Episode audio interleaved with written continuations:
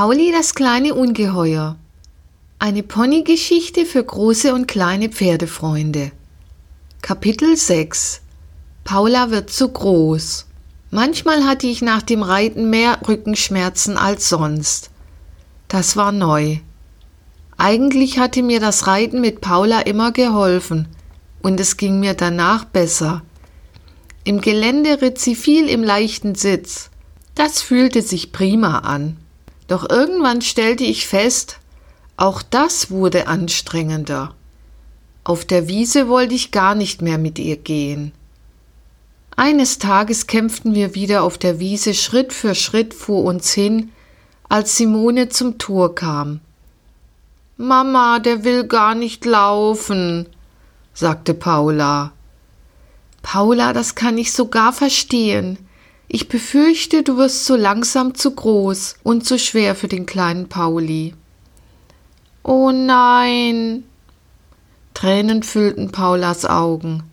Nicht weinen, Paula. Wir schauen, ob wir ein gutes neues Zuhause finden. Und wenn nicht, behalten wir ihn, sagte Simone. Als Paula absaß, schlang sie die Arme um meinen Hals und fing bitterlich an zu weinen. Ach, Pauli, Pauli, ich hab dich so lieb. Warum kannst du nicht größer sein und noch wachsen? Warum muss ich wachsen? Alles ist gut, versuchte ich sie zu beruhigen. Zum Glück leben wir Pferde im Hier und Jetzt und machen uns keine Gedanken über die Zukunft.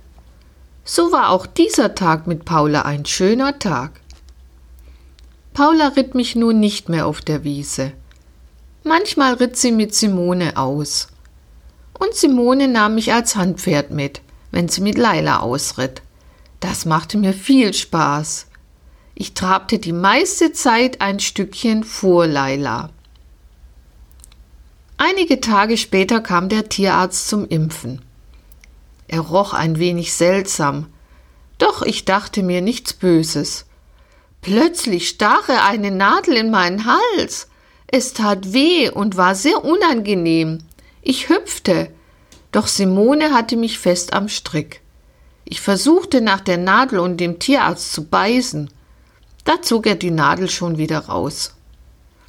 Wissen Sie einen Platz für unseren Pauli? fragte Simone den Tierarzt. Meine Tochter ist zu groß und zu schwer für ihn geworden. Und nur rumstehen, dafür ist er eigentlich zu schade. Er hat so Spaß, vor allem wenn er ins Gelände geht. Der Tierarzt antwortete Simone Ich weiß eine Reitschule. Sie suchen ab und zu Ponys. Dort hätte er es sehr gut. Sie halten viele Pferde im Offenstall. Schreiben Sie mir einen Zettel mit Ihrer Telefonnummer und einer kurzen Beschreibung des Ponys. Ich gebe es dann weiter. Ja, einen kleinen Augenblick. Ich gehe kurz ins Haus, sagte Simone. Wie viel bekommen Sie für das Impfen? 50 Euro, antwortete der Tierarzt. Simone ging zum Haus und kam kurze Zeit später zurück mit einem Zettel und ein paar Geldscheinen. Sie drückte es dem Tierarzt in die Hand und er verabschiedete sich. Dann kam sie zu mir, lobte mich und brachte mich zu Leila auf die Wiese.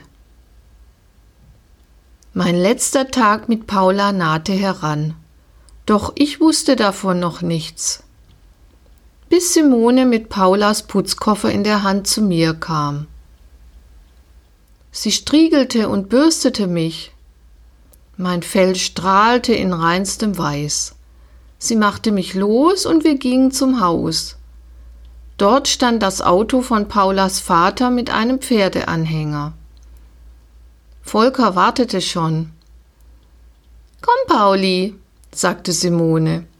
Paula stand am Auto und sah mich traurig an. Ich zögerte. Nimm du ihn, sagte Simone zu Paula. Paula nahm schweigend meinen Strick und strich mir über den Kopf. Ich folgte ihr auf den Pferdeanhänger. Hinter mir hängte Volker die Stange ein und schob die Rampe hoch. Paula band mich an und zog ein Leckerli aus der Tasche. Ich nahm es vorsichtig mit meinen Lippen und kaute es genussvoll. Komm, Paula, wir müssen los, rief Volker von draußen. Paula verließ den Hänger und schloss die Tür. Ich hörte, wie der Wagen ansprang. Wir verließen das schönste Zuhause, das ich jemals hatte.